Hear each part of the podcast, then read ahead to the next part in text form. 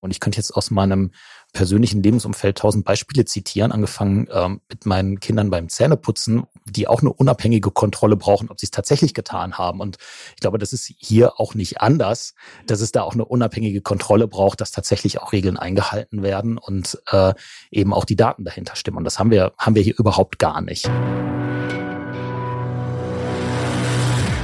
Erdgas ist die neue Kohle. Der Podcast über den neuen Zinsstoff im Klimakampf. Produziert von der Deutschen Umwelthilfe. Hallo, mein Name ist Nadine Bethke und Thema unseres heutigen Podcasts ist die Spur des Geldes, die Gaslobby in Deutschland. Willkommen. Mit mir im Studio sind heute Nina Katzemich und Konstantin Zerger. Hallo ihr zwei. Hallo. Hallo. Soll ich euch vorstellen oder wollt ihr selber die drei wichtigsten Dinge zu euch sagen? Nina. Ja, also ich kann es auch gerne machen. Ähm, Mach mal. Mein Name ist Nina Katzemich. Ich arbeite schon seit sehr langer Zeit für Lobby Control, normalerweise zu EU-Fragen, aber derzeit haben wir gesagt, wir müssen uns mal das Thema Klima und die Gaslobby genauer anschauen. Und da bin ich derzeit dran. Sehr spannend. Bist ja prädestiniert für das Thema. Konstantin, ja. warum bist denn du dabei? Na, ich leite hier den Fachbereich für Energie- und Klimaschutz bei der Deutschen Umwelthilfe und wir sind seit etwas mehr als drei Jahren dabei, Kampagnenarbeit rund um das Thema Erdgas zu machen, fossiles Gas zu machen und naja, wir haben halt auch viel mit unseren Gegnern und Gegnerinnen zu tun, mit der fossilen Lobby, mit der fossilen Gaslobby und ich glaube, darum soll es ja heute hier auch gehen. Guter Einstieg. Wer ist denn die Gaslobby? Wer verbirgt sich denn dahinter? Warum ist die denn gerade so aktiv oder warum macht die Deutsche Umwelthilfe das seit drei Jahren, Konstantin? Man muss vielleicht erstmal energiepolitisch drauf gucken oder klimapolitisch, denn ähm, Erdgas ähm, ist ja auch ein fossiler Energieträger, weshalb ich eigentlich auch mal viel lieber über fossiles Gas spreche. Ich werde jetzt also auch nicht mehr in dieser Episode den Begriff Erdgas benutzen. Das war jetzt das letzte Mal. Und weil es eben ein fossiler Energieträger ist, müssen wir aussteigen, wenn wir die globale Erderwärmung auf 1,5 Grad begrenzen möchten. Und das ähm, ist etwas, was weitreichende Konsequenzen hat. Das heißt, dass wir viel mehr für die Reduktion der Energieverbräuche tun müssen. Das heißt, dass wir umsteigen müssen auf erneuerbare Energien, dass wir an einigen Stellen auch Wasserstoff brauchen aber eben auch, dass es äh, ein Aus gibt für fossiles Erdgas und für all diejenigen, die da heute mit ähm, Geschäfte machen, ist das natürlich eine schlechte Nachricht, weil das heißt, dass äh, die sich auch umorientieren müssen und das erzeugt Widerstand. Nina, überbringst du von Lobby Control, überbringst du denn den, der Gaslobby die böse Botschaft oder die gemeine Botschaft, euer Business ist zu Ende? Ja, also ich glaube, das äh, müssten andere tun, aber wir schauen ihnen auf jeden Fall ordentlich dabei auf die Finger, wie sie sich dagegen wehren. Und da sehen wir schon, ähm, dass sie das tun und dass sie dabei echt eine ganz schöne Lobbypower haben, die ähm, Akteure der Gasindustrie. Also ne, zum einen sind es auch einfach mal ganz schön viele. Ähm, und da sind auch wirklich große Unternehmen dabei, klar. Und ähm, da gibt's die Förderunternehmen wie BP und Shell, da gibt's die Verkäufer wie Uniper oder E.ON, die Transportunternehmen, ähm, Gazprom natürlich nicht zu vergessen äh, in diesen Zeiten, die sind alles auf einmal. Und ähm, dann äh, gibt's dann auch total starke Verbände, die wir auch schon seit einiger Zeit beobachten. Ähm, ich könnte jetzt zum Beispiel einfach mal Zukunft Gas einwerfen. Ähm, der Verband, der vereint unter seinem Dach 140 Mitglieder, darunter die ganzen Unternehmen, die ich eben genannt habe, ähm, ganz viele Stadtwerke und ähm, der hat ein richtig stattliches Lobbybudget. Also wenn ich richtig sage, dann meine ich das auch. Der hat 10 Millionen Euro zur Verfügung. Ähm, das, da sagt äh, Zukunft Gas, werden sie danach gefragt, da sagen sie dann immer, ja, das ist aber auch für Kampagnen und Sponsoring und so. Stimmt, also ist bestimmt so, aber es ist trotzdem richtig viel Geld. Und ähm, ja, äh, sie haben auch beste Kontakte in die Politik. Wer, wer, wer ist denn schlimmer? Sind die Verbände schlimmer oder die Unternehmen?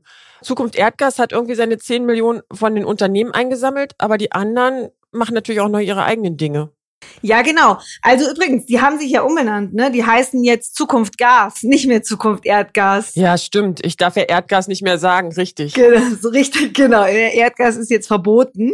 Ähm, das ist so genau die Arbeit, die die Verbände machen eigentlich, ne? Die, ähm, also gerade Zukunft Gas, äh, aber auch andere, die verpacken das jetzt gut. Ähm, also bei Zukunft Gas sehen wir das wirklich extrem. Die machen jetzt PR dafür, dass Gas überhaupt nichts Schmutziges an sich hat, sondern eine super saubere Energieform ist, perfekt für den Übergang, perfekter Partner für die Erneuerbaren und so. Das ist der Job von Zukunft Gas. Ähm, und was die Unternehmen selber machen, die haben halt ihre Lobbyisten. Ne? Also die haben, denke ich, die besseren Zugänge. Ähm, da kommen wir ja vielleicht äh, später auch nochmal drauf. Also ich glaube, ich brauche nur den Namen Schröder einwerfen, dann wissen alle, was ich meine. Konstantin, ergänz mal. Hast du noch ein paar schöne Namen? Na, ich würde vor allen Dingen mal einwerfen, dass die sich ganz gut die Bälle zuspielen. Also die Verbände wie Zukunft Gas insbesondere sind, glaube ich, so ein bisschen fürs Grobe zuständig nach meiner Beobachtung. Was ist denn das Grobe? Könnt ihr mir mal das Grobe erklären? Und was ist denn das kleine, feine Lobbying? Das müsst, ihr, Sie müsst jetzt einfach echt mal aus dem Nähkästchen plaudern. Na, das Grobe, würde ich sagen, ist tatsächlich ganz ganz holzschnittartige Botschaften zu senden, dass Gas Teil der Energiewende ist, diese ganzen Brückentechnologie-Geschichte, dass wir das noch brauchen und dass wir mit Erdgas, jetzt habe ich selber wieder gesagt, dass wir dabei CO2 sparen. Und da gibt's schon auch andere Akteure, die da so ein bisschen feiner argumentieren, was, glaube ich, dann auch wichtig ist, wenn die mit politischen EntscheidungsträgerInnen direkt ins Gespräch gehen. Aber gerade bei Zukunft Gas ist meine Beobachtung, dass man da gerne mal auf den Putz haut, äh, so ein bisschen die groben Sachen raushaut, ähm, Fotos verbreitet vom Kohlekraftwerk und sagt, mit Erdgas mit Gas wäre das viel, viel geringere Emissionen und äh, dann so tut, als wäre das ein grüner Energieträger. Und jetzt was Kleines, Feines, Subtiles, was nicht so grob ist? Ja, also was mir dazu einfällt, ähm, sind wir immer noch bei Zukunft Gas, ist, dass ähm, die ganz subtil einen ähm, politischen, einen Beirat haben mit ganz vielen Akteuren, nicht nur aus der Politik, aber da sind eben auch Leute äh, drin, die in der Politik äh, arbeiten. Und zwar zum Beispiel ganz direkt ein äh, Abteilungsleiter aus dem Verkehrsministerium. Na, da sitzt da ein Beirat von Zukunft Gas, genauso wie der ähm, Chef der DENA, das ist die Deutsche Energieagentur, die berät das Bundeswirtschaftsministerium in Energiefragen und koordiniert so die ganzen Prozesse, die in den letzten Jahren zum Thema Gas gelaufen sind. Also ihr, die DUH, hattet das ja äh, aufgedeckt, ne, dass ähm, die, der Gasprozess, ähm, Gasstrategie 2030, dass da eigentlich nur die Gaslobby äh, eingeladen war und sonst niemand. Und äh, das hat die DENA organisiert. Und wie gesagt, dieser Chef, Andreas Kuhlmann, der sitzt auch bei Zukunft Gas. Hört sich heftig an. Haben wir das aufgedeckt? Naja, wir waren damals bei dem, diesem Dialog 2030 aufmerksam geworden und hatten dann den Kontakt gesucht und hatten auch schon hier eine Informationsfreiheitsgesetzanfrage vorbereitet, um rauszukriegen, wer denn da eigentlich die Teilnehmerinnen und Teilnehmer sind und haben dann aber erstmal das Gespräch mit dem damaligen Wirtschaftsministerium unter Führung von Peter Altmaier gesucht. Und äh, oh Wunder, wir sind dann auch ganz plötzlich eingeladen worden. Aber wir waren dann nur bei ähm, solchen Plenumsveranstaltungen dabei, also wo in, mit 100, 200 Teilnehmern dann da ähm, Ergebnisse präsentiert wurden. Das war nicht wirklich der Ort, wo diskutiert wurde. Es gab Arbeitsgruppen, wo dann wirklich auch die Industrie gemeinsam mit dem Ministerium an Konzepten gearbeitet hat. Da waren wir nicht mit dabei. Und dann gab es noch, ähm, da erinnere ich mich noch dran, so einen eigenen Verbändetermin. Und ähm, da gab es aber auch nicht wirklich die Möglichkeit, jetzt noch auf die Ergebnisse dort Einfluss zu nehmen. Also das war für mich schon so sichtbar, dass äh, man war jetzt aufgeschreckt, man wollte noch ähm, den Schein wahren und hat dann hektisch ähm, uns und andere da noch eingeladen. Aber man war eben auch nicht bereit, uns wirklich mitreden zu lassen.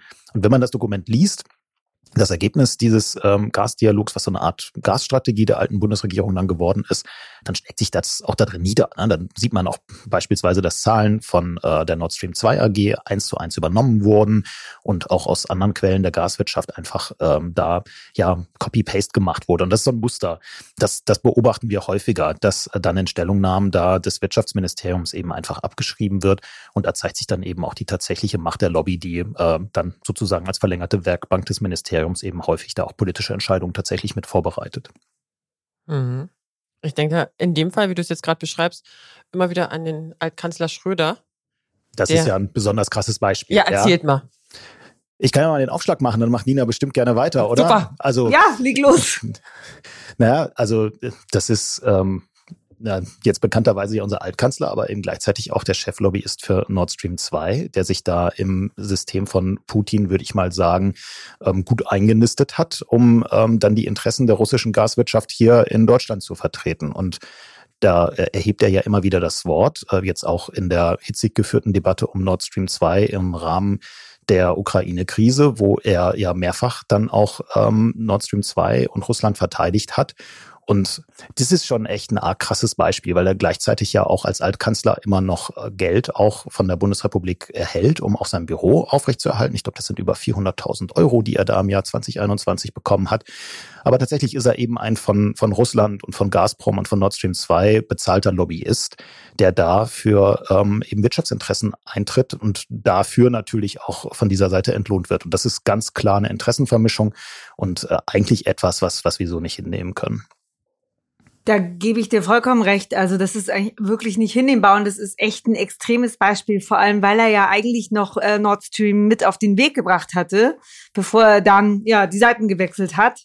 Und ähm, was ähm, uns daran auch ähm, irritiert, sage ich jetzt mal, ist, dass er ja auch wirklich ständig empfangen wird. Ne? Also gut, so ist es bei Seitenwechslern, aber die Türen in den Ministerien, die stehen ihm ja wirklich offen. Also äh, der war bei allen, der war bei Gabriel, der war bei Steinmeier, der war bei Scholz, der war überall und er hat überall äh, hat ihm die SPD äh, geholfen, Nord Stream 2 umzusetzen, was natürlich nicht nur an Schröder liegt, sondern das hat ja echt viele Gründe bei der SPD. Ähm, aber es ist trotzdem faszinierend. Also gerade erst äh, im Januar war der äh, Herr Schröder wieder ähm, beim Staatssekretär der SPD, in diesem Fall im Innenministerium, ganz verrückte Geschichte, ähm, Staatssekretär Saathoff und hat angeblich mit verschiedenen anderen SPD-Lern über die russische Zivilgesellschaft gesprochen. Ehrlich, das können wir uns nicht so richtig vorstellen. Ich weiß nicht, was Herr Schröder über die russische Zivilgesellschaft weiß. Ja, aber es ist so. Und ich meine, ich finde, man muss an dieser Stelle auch noch anführen, es ist Herr Schröder, ähm, aber es sind auch viele andere, die so in seinem Dunstkreis die Seiten gewechselt haben. Und es gibt schon auch, na, ich meine, dann schauen wir noch nach Mecklenburg-Vorpommern. Das wäre vielleicht, also ne, gucken wir auf Manuela Schwesig, die eine äh, Stiftung zusammen mit äh, Nord Stream gründet, die angeblich dem Klima dient. Also das ist schon echt eine sehr spezielle Mischung und ähm, ich finde das besorgniserregend, wirklich. Aber ich möchte noch kurz anführen, ähm, Natürlich ist es bei der SPD extrem, aber die Gaslobby hat tatsächlich schon auch zu allen anderen Parteien ihre Leute. Also da, da braucht man nicht weit schauen. Schauen wir auf den Bundesverband der Energie- und Wasserwirtschaft. Wer sitzt dem vor? Da sitzt eine Grüne, eine ehemalige Bundestagsabgeordnete. Oder äh, für die FDP, da gab es vor ein paar Jahren so eine Geschichte, da hat der Botschafter Frank Elbe sich für Nord Stream stark gemacht. Bei der CDU haben wir natürlich auch jemanden, da fallen mir gleich zwei ein, ähm, Marion Schaller und äh, Herr Pflüger, der äh, übrigens im Aufsichtsrat von Zukunft Gas sitzt und früher mal bei der CDU in Berlin, ähm, was war er da? Bürgermeisterkandidat war er, glaube ich. Genau. Mhm. Da sieht man, es ist sehr stark die SPD, aber es ist, sind auch die anderen. Also machen irgendwie alle mit und es hört sich so ein bisschen an, als wenn die Türen in alle Richtungen offen stehen. Also die gehen bei der Wirtschaft und bei den entsprechenden Verbänden ein und aus. Sie sind aber auch noch in den Ministerien irgendwie alle gern gesehene Gäste, weil sie mal da dazu gehörten und jetzt dort dazu gehören und irgendwie sind die die Strippenzieher. Ninas Liste ließ sich jetzt ja noch echt lange fortsetzen, länger als wir hier in diesem Podcast äh, Zeit haben. Aber ich glaube, was, was wichtig ist, da zu konstatieren, ist, dass es nicht nur Einzelpersonen sind, auf die wir hier schauen, auch wenn es da besonders prominente Namen gibt, wie Gerhard Schröder eben beispielsweise, sondern das ist wirklich ein System, das ist wirklich ein Netzwerk. Äh, Da sind viele Fäden gespannt zwischen der Politik und der Erdgaswirtschaft und da gibt's eben einfach eine sehr große Durchschlagskraft, was dann auch die Gestaltung von politischen Rahmenbedingungen angeht. Und das ist einfach wahnsinnig gefährlich, weil diese, diese Industrie, die Verbrennung von, von fossilem Gas, ähm, wie eingangs ja gesagt, auch einfach Teil des Problems ist und ähm, verhindert wird eben durch diese Netzwerke, dass dieses Problem als solches anerkannt wird und wir da den Ausstieg auch jetzt suchen. Ihr habt die DENA genannt, ihr habt Zukunft Gas genannt als Verbände. Wer ist denn da noch so am Werkeln? Wer ist da noch mit am Strippenziehen? Wo wir einfach auch noch ein bisschen Aufmerksamkeit vielleicht drauflegen sollten. Könnt ihr mal noch welche nennen? Ja, wenn ich noch mal jemanden einwerfen darf. Bitte also, gerne. Lina, Klar. hast ja wahrscheinlich auch noch eine längere Liste, aber einer, der häufig ähm, ähm, fallen gelassen wird, weil er so scheinbar technisch ist, ist der DVGW. Das ist halt ein Verband der Gas- und Wasserwirtschaft, aber uns interessiert vor allen Dingen jetzt hier der Teil, der sich mit Erdgas beschäftigt, der eigentlich dafür da ist, gar nicht Lobbyarbeit zu machen, sondern sich um so Dinge wie technische Vorgaben und Normen kümmern soll. Und wie kann der Lobbyist sein oder wie kann der sozusagen Teil der Gaslobby sein? Naja, eigentlich sollte er das ja gerade nicht sein. Ne? Der, so ist beispielsweise so, dass bestimmte Durchführungsbestimmungen zur Dichtigkeit von Gasleitungen, die werden von diesem Verein geschrieben. Also das ist auch dann gesetzlich so geregelt, beispielsweise im Energiewirtschaftsgesetz, wo diese sogenannte technische Selbstverwaltung der Gaswirtschaft dann angesprochen wird oder auch verankert ist. Und ne, man sollte jetzt meinen, da sind jetzt die technischen Fachleute aus den Unternehmen, die davon betroffen sind, die jetzt das bestmögliche Regelwerk dafür entwickeln. Aber das hat eine ganz schön, ganz schön Menge Fragezeichen, auf, auf die wir da auch bei näherer Untersuchung gestoßen sind. Wir sind drauf gekommen, als wir uns mit den Methanemissionen der Erdgasindustrie beschäftigt haben, ähm, da, da eben näher, näher drauf geschaut haben. Und da ist ähm, eben sehr augenfällig, dass ähm, erstmal dieses ganze Regelwerk urheberrechtlich geschützt ist und teilweise auch kostenpflichtig. Also da kann ich jetzt nicht so einfach rankommen wie an eine gesetzliche Regelung. Und zum Zweiten, dass es auch selber kontrolliert wird äh, von diesen Unternehmen beziehungsweise Verbänden, äh, beziehungsweise wiederum Tochtergesellschaften dann davon. Also der DVGW macht die Regeln und dann eine Tochtergesellschaft, die DBI Gut, macht dann die Messungen, um auch Daten dafür zuzuliefern. Und äh, das ist ein ganz klarer Interessenkonflikt. Zumal. Das ist doch clever. Ja, also es ist aber überhaupt gar nicht gut, wenn ich ähm, eine unabhängige Kontrolle in einem System haben möchte. Also die Governance ist da definitiv nicht in Ordnung. Und ich könnte jetzt aus meinem persönlichen Lebensumfeld tausend Beispiele zitieren, angefangen ähm, mit meinen Kindern beim Zähneputzen, die auch eine unabhängige Kontrolle brauchen, ob sie es tatsächlich getan haben. Und ich glaube, das ist hier Tat. auch nicht anders, dass es da auch eine unabhängige Kontrolle braucht, dass tatsächlich auch Regeln eingehalten werden und äh, eben auch die Daten dahinter stimmen. Und das haben wir, haben wir hier überhaupt gar nicht. Also das gehört definitiv entflochten und äh, muss getrennt werden. Da, da muss wirklich eine unabhängige Kontrolle rein. Die Regeln müssen auch von der öffentlichen Verwaltung gemacht werden. Und ähm, das ähm, ihr System kann definitiv so nicht weitergehen. Die Spur des Geldes bei der Gaslobby und Zähneputzen, dass wir solche Kreise mal ziehen, hätte ich nicht erwartet. Nina, was fällt dir denn noch so ein? Wem würdest du denn noch in die Riege mit reinnehmen wollen? Also ich würde da gleich anschließen und wirklich, also erstens wirklich nochmal zustimmen, das ist ein handfester Interessenkonflikt, weil ich gerade den DVGW auch wirklich äh, massiv bei der Lobbyarbeit ähm, äh, beobachte.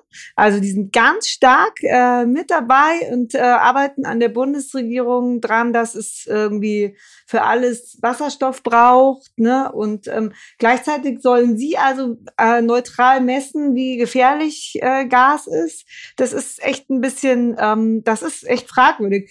Und ähm, jetzt mal zur Lobbyarbeit vom DVGW. Ähm, wir beobachten nämlich zum Beispiel der DVGW ähm, der ist ja ganz fest in der Initiative mit drin, äh, H2 vor Ort. Ne? Das hat, glaube ich, der DVGW mit, mit begründet. Und ist eine Initiative, die sich wiederum mit den Stadtwerken und ähm, dem Verband der kommunalen Unternehmen ähm, der sich dafür einsetzt, dass wir noch ganz lange möglichst bitte mit, ähm, oder nee, ja, dass wir noch lange mit Gas heizen und dann, wenn das nicht mehr, dann mit Wasserstoff, wo ja echt zahlreiche Experten sagen, es ist blanker Unsinn, aber da sieht man mal, das ist eine richtige, ähm, das ist echt auch eine richtige Lobbymacht. Ähm, DVGW, Stadtwerke, kommunaler Unternehmensverband und die geben da richtig, ja, Gas. Schönes, genau, schönes Wortspiel ähm, weil sie da Angst haben, dass ihnen sonst ihre schönen Gasleitungen kein Geld mehr einbringen. Und interessant finde ich da, dass das äh, Ziel dieser Lobbyarbeit jetzt nicht immer die große Politik ist, sondern das ist dann durchaus auch die Stadtverwaltung, das ist auch die Verbraucherin, das ist der Verbraucher, wenn es darum geht, ob tatsächlich weiter Gasheizungen auch im Heizungskeller eingesetzt werden. Da arbeitet nämlich diese Lobby ganz, ganz massiv dran, ne? wie wie du, Nina, das gerade gesagt hast, den Leuten vorzumachen, dass Gas auch eine Zukunftstechnologie ist und äh, dass die, die, wie durch ein Wunder kann ich dann mein, meine Gasheizung irgendwann mit Wasserstoff betreiben und das ist dann wie durch ein Wunder alles, alles klimaneutral. Das stimmt alles überhaupt gar nicht. Das ist alles super kompliziert. Es gibt viel einfachere Lösungen, aber das ist eben ein ganz großes Interesse auch, auch dieser Lobby, dieses Bild aufrecht zu erhalten, was eben dazu führt, dass sich viele Menschen dann vermutlich mit ruhigem Gewissen nochmal eine Gasheizung eben einbauen, wenn es dran ist und gar nicht wissen, was für eine Entscheidung sie da treffen und wie sie da eigentlich auch auf den falschen Pfad geführt wurden. Genau, und Zukunft Gas wirbt dann gleichzeitig dafür, äh, sowohl bei den Heizungsbauern und so, als auch in der Politik, ähm, äh, dass weiterhin Förderung für Gasheizungen gibt, weil die sind ja sauberer als andere Heizungen. Ne? Also das ist echt, also das ist ein ganz äh, verrücktes System. Da häng, hängen ganz viele Interessen hinten dran, habe ich das Gefühl. Ein weiteres, das ich vielleicht noch nennen würde, ähm, ist, äh, das ist jetzt, das hattest du ja eben schon ganz am Anfang angebracht, Konstantin, eigentlich, dass ähm, ähm, jetzt die Unternehmen, ne, also so ein BDI, der hat auch ein Interesse, weil der will nämlich, glaube ich, dass äh, das alles jetzt so weiterläuft wie bisher und man sich nicht allzu sehr umstellen muss. Und da bleibt jetzt im Moment nur noch das Gas und deshalb rufen die jetzt auch ganz laut danach, dass möglichst viele Gaskraftwerke gebaut werden. Also ich bin ein bisschen frustriert davon, wie ähm, ja wie breit das ist. Das hört sich ja, das hört sich ja alles, wie ihr das beschreibt, danach an, als wäre das so eine Art One-Stop-Shop. Ich krieg alles. Ich krieg die technische Regulierung, meine DIN-Normung für mein System, meine Leitungen bleiben irgendwie erhalten, da kümmern sich alle drum. Ähm, also meine Lebenszeit als fossiles Gas wird weiterhin von einer großen, von einer großen Netzwerk am Leben gehalten. Also woraus speist sich denn diese Macht? Wer, wer, wer hat denn, also ich glaube aus Verzweiflung. Aus Verzweiflung, okay. Naja, also das Ende ist, das Ende ist nahe für die fossilen Energien, um das mal hier reinzurufen. Ist ja klar, wenn wir bis äh, 2045 klimaneutral sein wollen und müssen, ist ja eigentlich auch viel zu spät, um ähm, das 1,5 Grad Ziel einzuhalten. Aber nehmen wir das mal, dann ähm, ist ja bei denen Alarmstufe rot, weil das heißt ja, dass sie als fossiler Energieträger eben ihre Geschäftsbasis verlieren werden. Und das ist jetzt für diese Industrie sozusagen ähm, der, der Endgegner, der da jetzt gerade kommt. Ähm, die kämpfen um ihr Überleben. Und das, diese Verzweiflung äh, löst natürlich jetzt ähm, alle erdenklichen Kräfte aus, um jetzt nochmal viele Gaskraftwerke zu bauen, um viele Gasheizungen in die Keller einzubauen, um viel Geld in Gasleitungen zu investieren, um vielleicht neue Terminals zum Import von Gas zu bauen um eben möglichst lange dieses Geschäftsmodell zu manifestieren, zu zementieren, um möglichst lange damit auch noch Geld verdienen zu können. Aber am Ende des Tages ist es Verzweiflung, weil klar ist, klimaneutral geht nicht mit fossilem Gas. Genau, und die Verzweiflung geht nämlich einher mit privilegierten Zugängen zur Politik und mit äh, auch noch verkrusteten Strukturen, ne? so wie du eben schon den äh, DVGW genannt hast. Und dann gibt's ja auch noch die Tatsache, dass die äh, Gasnetzbetreiber ihre Gasnetze ganz alleine planen. So, im, wenn man es jetzt mal so grob schlechtig sagt. Ne, die, die Netz, der Netzentwicklungsplan, der wird doch, soweit ich weiß, äh, von den Gasnetzbetreibern beschlossen. Das, Genau, ne, das ist nochmal ein schönes Beispiel. Danke, dass du das ansprichst. Also das ist was, was bei uns bei der Deutschen Umwelthilfe ja auch wirklich da im Fokus ist und uns ein Dorn im Auge ist, dass ähm, die, diese, dieses Gasnetz äh, alleine danach geplant wird, was für Bedarfe die Gasindustrie selber anmeldet. Und dann wird es nicht mehr kontrolliert. Es wird auch nicht nochmal im Bundestag darüber entschieden, was denn da als Leitung tatsächlich gebraucht wird, sondern es wird im Prinzip von dieser Industrie ihr eigener Wunsch sich selber erfüllt, was für einen Bedarf man hat, was für Leitung man dafür braucht. Und dann geht's los und wird mit dem Geld der Gaskundinnen und Kunden finanziert, die das Ganze dann per Umlage über ihre Gasrechnung finanzieren. Das ist ein total kaputtes System, was wiederum dann auch zu neuen Fahrtabhängigkeiten führt, weil klar, das Ergebnis ist immer, dass man noch mehr investieren muss und noch mehr Gas braucht. Da wird nämlich nur für den Bedarf geplant und nicht nach einem Szenario, was heißt ähm, Ausstieg aus fossiler Energie 2045. Das ist die große Herausforderung. Aber wenn ich euch jetzt so zuhöre, also das ist doch, muss doch mehr als Verzweiflung sein. Da ist doch ein, da ist doch ein ganzes System, ein fossiles System ist doch eigentlich zum, ich sage es jetzt mal ganz hart, zum Tode verurteilt.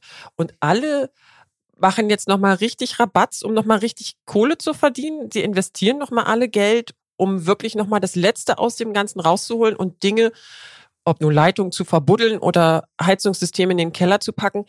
Das wäre doch eigentlich clever, wenn man sagt, 2045 Ende Gelände. Also aus damit. Da, da gibt es nicht mehr, darf es nicht mehr sein. Dann musste man sich doch jetzt eigentlich viel mehr Gedanken drüber machen, wie man das irgendwie mit dem vielen Geld, was da ist, besser organisiert, so ein Ausstieg. Ist das jetzt, ist das jetzt naiv gedacht? Nee, das ist total richtig gedacht. Aber ähm, das ist, also es gibt da auch wirklich so eine, so eine, so eine Panikmache. Und ähm, ne, dann stellt sich eben so ein Bundeskanzler Scholz dahin und sagt, ich sorge dafür, dass die Industrie aber sicher ihren Strom hat. Und äh, dafür brauchen wir das Gas. Und ich glaube, das ist wirklich eine Mischung aus Verzweiflung, Strukturen und eben auch wirklich unglaublichen Zugängen der Gasindustrie. Das muss man ja eben davon auch nicht vergessen. Es sind eben auch wirklich äh, ganz schön mächtige, riesige äh, Unternehmen dabei mit einer Lobbymaschinerie. Äh, also da können auch nicht so, also ja, es gibt schon verschiedene Bereiche, aber das ist schon beachtlich, was die können. Und ich habe letztens auch noch mal gedacht, also so von den Verstrickungen habe ich das eigentlich in letzter Zeit vor allem noch bei der Autoindustrie so stark gesehen. Und ich meine, da äh, ja, an welchem Punkt sind wir da jetzt? Aber auf jeden Fall wäre, die Politik hat es nicht hingekriegt, der Autoindustrie zu sagen, sie soll jetzt mal die Kurve kriegen. Ähm, das waren sie letzten Endes, wenn überhaupt, dann alleine. Und ähm, so ähnlich finde ich das auch. Also die, ähm, das sind so äh, starke Verstrickungen. Die Politik ähm, hat da gar kein Interesse dran, in der Gasindustrie den, den ach, noch so ein Wortspiel, Hahn zuzudrehen. Den aber, Hahn aber, zuzudrehen. aber hätten Sie denn eine Handhabung, Nina? Hätten Sie denn eine Möglichkeit, da irgendwie einzuschreiten? Ja, also ich glaube, man müsste sich erstmal klar werden über das Ziel, das man hat, ne? Und sagen, so, wir wollen, also wenn man sich, wenn man als Politik sicher wüsste, wir wollen das ohne schaffen, wir wollen irgendwie jetzt so, so schnell wie möglich aussteigen, dann ähm, ja, aber gut, dann müsste man natürlich immer noch diese ganzen Strukturen aufbrechen, aber das könnte ja mal ein erster Schritt sein, ähm, das zu tun. Und ne, sei das jetzt irgendwie eben diese äh, die Netzentwicklungspläne oder sowas wie die DVGW und so, äh, da, da würde, glaube ich, schon gehöriger politischer Wille dazu, zu, dazu gehören, das einfach mal zu machen. Ich würde gern zu der Liste, was dahinter steckt, von dir, Nina, noch ergänzen, dass es auch viele Fehlinformationen gibt. Die werden auch von den Unternehmen und von der Gaslobby verbreitet natürlich. Ich glaube, teilweise glauben sie da selber dran. Also zum Beispiel die Geschichte, dass man mit fossilem Gas CO2 einspart, weil es äh, vermeintlich sauberer ist als Kohle. Aber eben ähm, auch mit solchen falschen Lösungen wie CCS oder blauer Wasserstoff, also Wasserstoff, der aus Erdgas gewonnen wird und wo das CO2 dann abgeschieden und gespeichert wird und was dann als Lösung verkauft wird. Das sind, glaube ich, schon Dinge, wo die Industrie teilweise selber dran glaubt und wo auch die Politik dann diese Informationen unhinterfragt von der Industrie übernimmt. Die glauben dann wahrscheinlich schon, zumindest stelle ich mir das so vor, da in, dass sie in bester Absicht handeln und äh, da einen zukunftsfähigen Weg einschlagen. Das ist natürlich ein Bias, weil sie selber nicht in der Lage sind, kritisch zu hinterfragen, ob das tatsächlich der beste Weg ist, weil sie interessengeleitet sind, was ja per se auch erstmal verständlich ist, wenn man so eine Branche verstritt, vertritt. Aber ich glaube, das ist genau der Grund, weshalb wir das unabhängig machen dürfen. Also viele Entscheidungen für diese Branche werden aktuell von der Branche selber getroffen und die berät die Politik natürlich in der entsprechenden Art und Weise mit, mit all den Mechanismen, die du gerade beschrieben hast. Aber genau, ich glaube, da ist der erste Schritt tatsächlich, sich davon zu befreien für die Politik und eben sich auch unabhängig eine eigene Meinung darüber zu bilden und zu erlauben, wie eigentlich die Zukunft dieses Sektors aussieht. Ich glaube, nur dann kriegen wir eine gute Entscheidung hin, wenn das eine demokratisch legitimierte, unabhängige Entscheidung auf Basis von Fakten und von Wissenschaft ist und eben nicht mehr auf Basis der Interessen, der wirtschaftlichen Interessen der Wirtschaft selber. Hört sich wundervoll an. Wie kommen wir denn dahin? Also was sind denn jetzt unsere Möglichkeiten? Was für eine Möglichkeit hat Lobby Control? Was für eine Möglichkeit hat die Deutsche Umwelthilfe? Was können wir tun, um das einfach, diese Strukturen aufzubrechen und die Dinge neu anzugehen? Nina. Ja, ich glaube, das ist äh, gar nicht mal so einfach, die Frage, gar nicht so leicht zu beantworten. Ähm, vielleicht noch einen Aspekt äh, hinzufügen und dann äh, steige ich da ein. Ähm, das, was der Konstantin eben erklärt hat, das gilt ja auch so ein bisschen für die Öffentlichkeit, ne?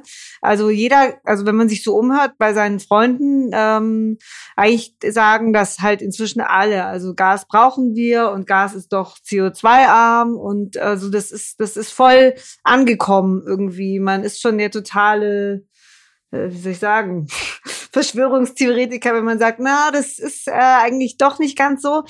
Ähm, aber ähm, deshalb, glaube ich, muss man, also was wir bei der Autoindustrie erlebt haben, was da geholfen hat, war wirklich so eine breite öffentliche Empörung. Das war damals beim Autogipfel, ne? Ähm, da wollte die, mhm. ne, das ging es drum, dass man ähm, äh, dass man nach Corona irgendwie allen, allen, für alle Autos Corona-Hilfen geben wollte, egal was für eine, ne, was, was die äh, ausstoßen.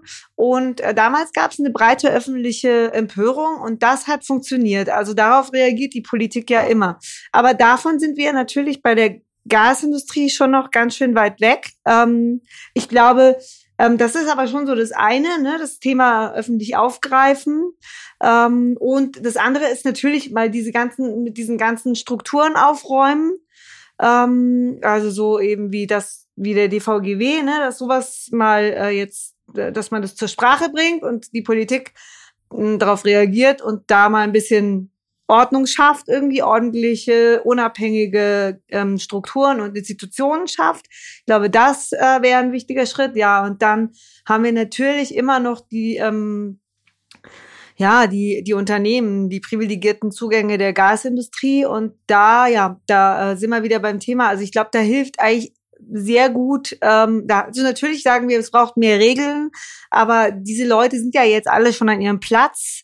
Also das wirkt, diese Regeln würden ja eher in die Zukunft wirken. Ich glaube, da braucht es eigentlich wirklich eine starke, eine starke Gegenmacht, so dass die Politik auch mal was anderes hört. Das ist vielleicht auch noch ein ganz wichtiger Aspekt, den wir sehr oft vorbringen, dass wir eben sagen, ja, kann ja auch nicht sein, dass man die Gasstrategie 2030 nur mit der Gasindustrie bespricht äh, und die Netzentwicklungspläne alleine planen und so. Warum, also warum hört man denn nur auf die einen? Man muss natürlich irgendwie auf ähm, Experten und Interessen aus der gesamten Gesellschaft hören und da müsste die Politik mal ganz dringend anfangen.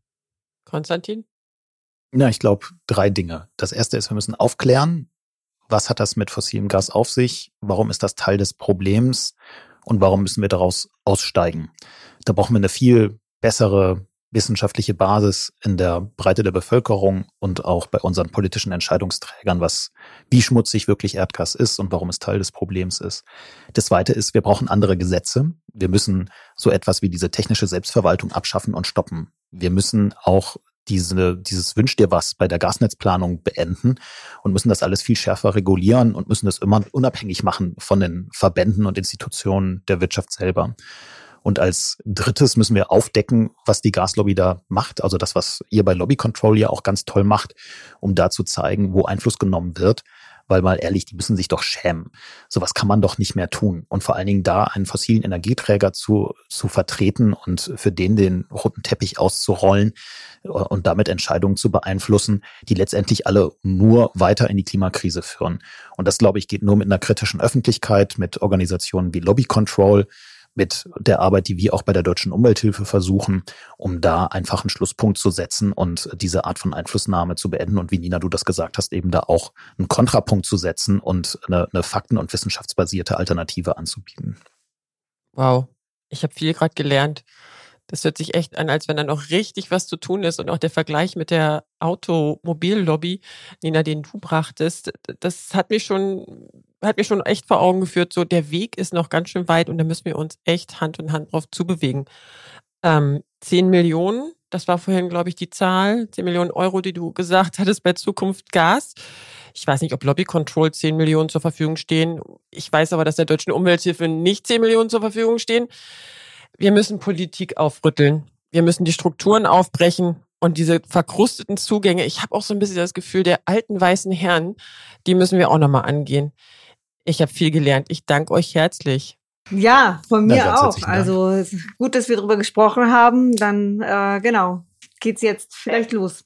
und machen wir jetzt weiter. Ja, ja, auf alle Fälle. Bitte weitermachen und verstärkt und äh, alle, die diesen Podcast hören, unterstützt diese Organisation, damit wir vielleicht auch irgendwann die 10 Millionen Budget haben. Aber auch eine Million Budget wäre ja schon mal nicht schlecht.